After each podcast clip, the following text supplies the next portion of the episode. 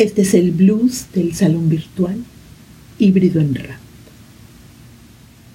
Sincrónicos, eufemismo atroz que aspira a equipararse con estar juntos, sedientos del encuentro que en un día cualquiera hubiésemos dado por sentado, poblamos el salón remoto de uno en uno en absoluto silencio. Algunos vistieron su rostro y su pared sin remilgo. Otros optaron por esquivar las miradas y desplegaron su protector de pantalla.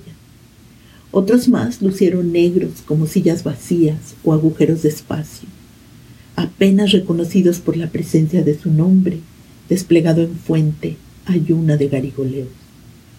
Una mano electrónica se levantó para pedir que todos nos presentáramos y al terminar las cortísimas intervenciones, tan recatadas como temerosas, aplaudimos también mediante el ícono destinado a representar aplausos.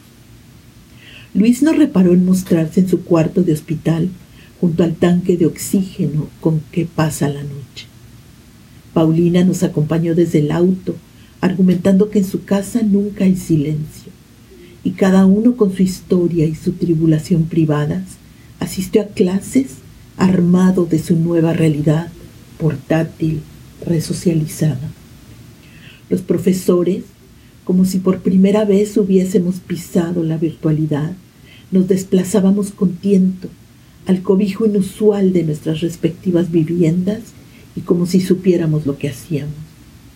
Y el curso culminó así, en esa dimensión reinaugurada de improviso, donde irrumpió de todo, el pleito familiar y la mamá metiche, el anuncio ominoso de un contagiado en casa y hasta ruidos inocuos que jamás confluyen en el salón de clases, como jalar la cadena del retrete o el claxonazo callejero. Y ya se instala en nosotros la sensación de extrañeza o blues del salón virtual, donde faltan contacto y sonrisa, y con ellos el incentivo de la conversación y la exigencia en vivo, como se ha dado en nombrar a nuestra realidad en desplazamiento.